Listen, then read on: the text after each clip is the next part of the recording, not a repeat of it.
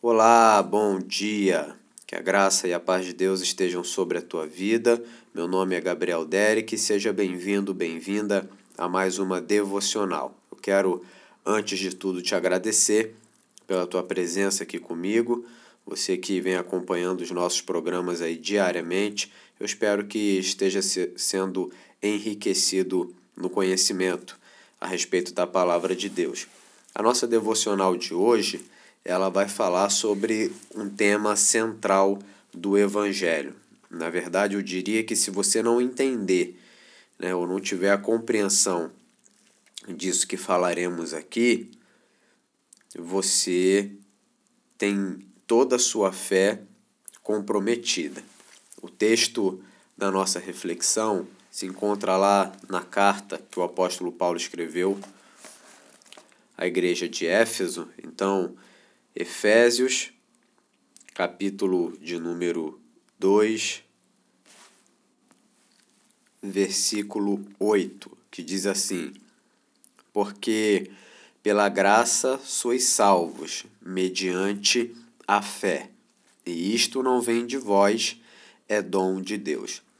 Já em alguns outros momentos vocês me ouviram falando que tudo aquilo que nós recebemos da parte de Deus é graça e como manifestação de graça maior, eu diria assim para facilitar o entendimento, nós temos a salvação que ele nos deu.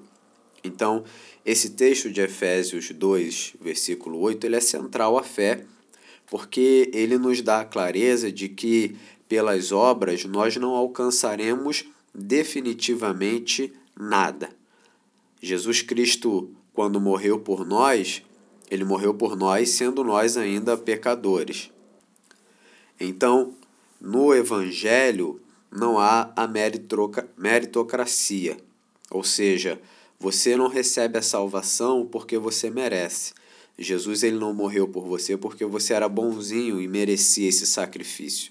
Ele morreu por você, morreu por mim, com a nossa identidade ainda no pecado, né? sendo nós ainda pecadores. Então, nós vemos aí a manifestação da graça.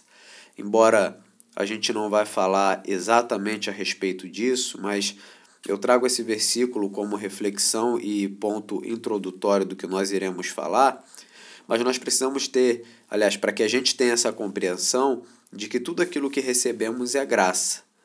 E aí, normalmente aqui, é que acontece uma outra confusão. Se tudo é graça, eu não preciso fazer nada, certo? Certo. Mas a salvação é gratuita.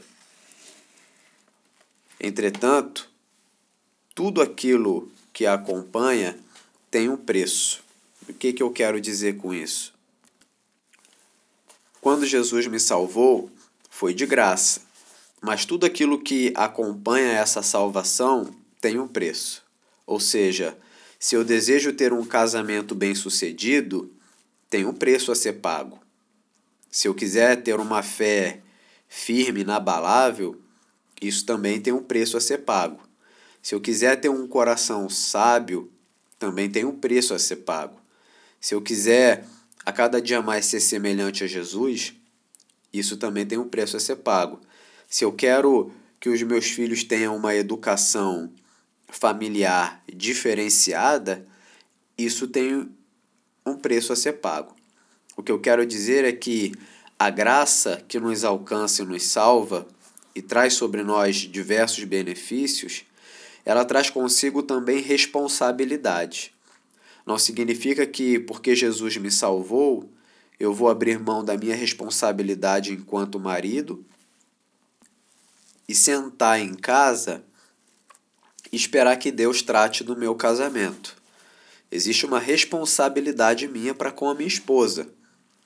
E a gente pode até falar disso aqui num outro momento, mas que você saiba que biblicamente, você se é casado e está me ouvindo, o teu papel, ou um do, dos seus papéis como marido, é pastorear o coração da sua esposa.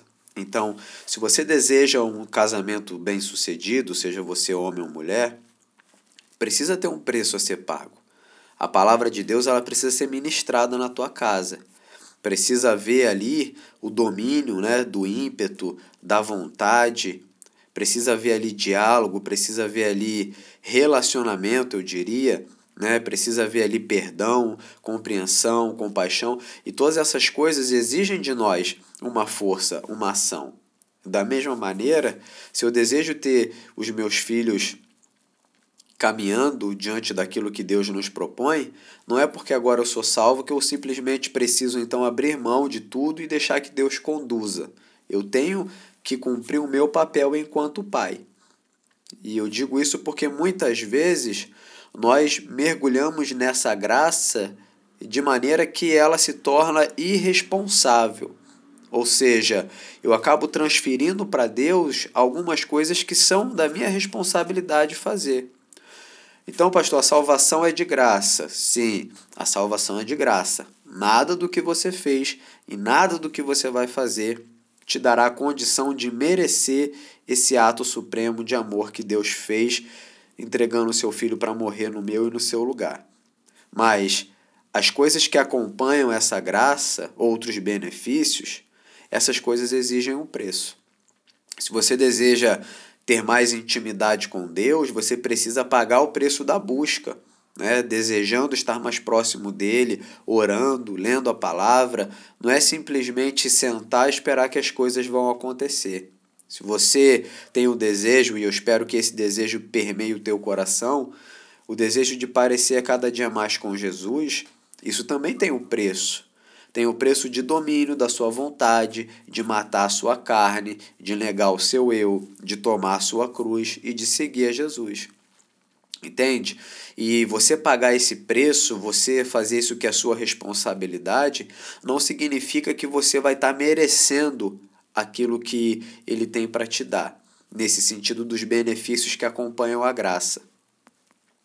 Na verdade, eu diria que essa ação de assumir a nossa responsabilidade mostra para Deus que entendemos o amor que Ele tem por nós e respondemos a Ele com amor, nos tornando responsáveis em guiar as nossas vidas. Então, que nessa manhã você possa entender.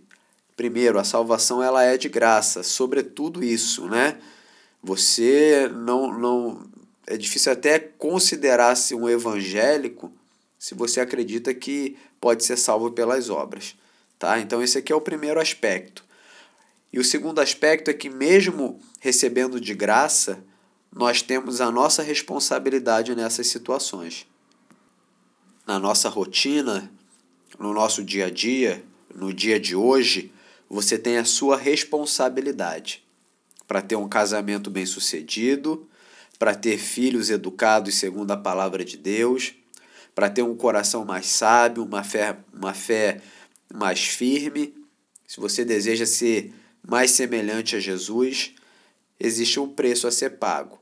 É claro que esse preço eu me refiro à sua responsabilidade. Não é desembolsar um dinheiro e fazer um voto com Deus, como muitas, muitas vezes a gente escuta, e colocando um dinheiro lá na igreja, achando que com aquele dinheiro que você ofertou, seu casamento vai ser restaurado. Desculpa a franqueza, mas se você não tomar vergonha na cara e não fazer diferente, você pode dar 30 milhões de reais todos os domingos na igreja, que nada vai mudar no teu casamento, meu amigo, minha amiga. Você precisa ser responsável, praticar o que a palavra de Deus diz. O que ela diz que é um marido? Então eu vou agir assim. O que, que ela diz que é, que é uma esposa? Então vai agir assim. O que, que ela diz que é a educação cristã lar? Então é assim que eu vou agir. Como que a Bíblia diz que eu tenho que administrar os meus recursos? Então é assim que eu vou fazer. Como que ela diz que eu tenho que cuidar da minha saúde? Então é assim que eu vou prosseguir. Do contrário, você não vai alcançar Nada, nada, nada, nada. Por maior que seja a sua oferta, ainda que você suba a escadaria da penha de joelhos, de costas ou desça virando cambalhota, nada disso adianta. Então, o preço a ser pago é se tornar responsável por aquilo que Deus ele confiou a você fazer.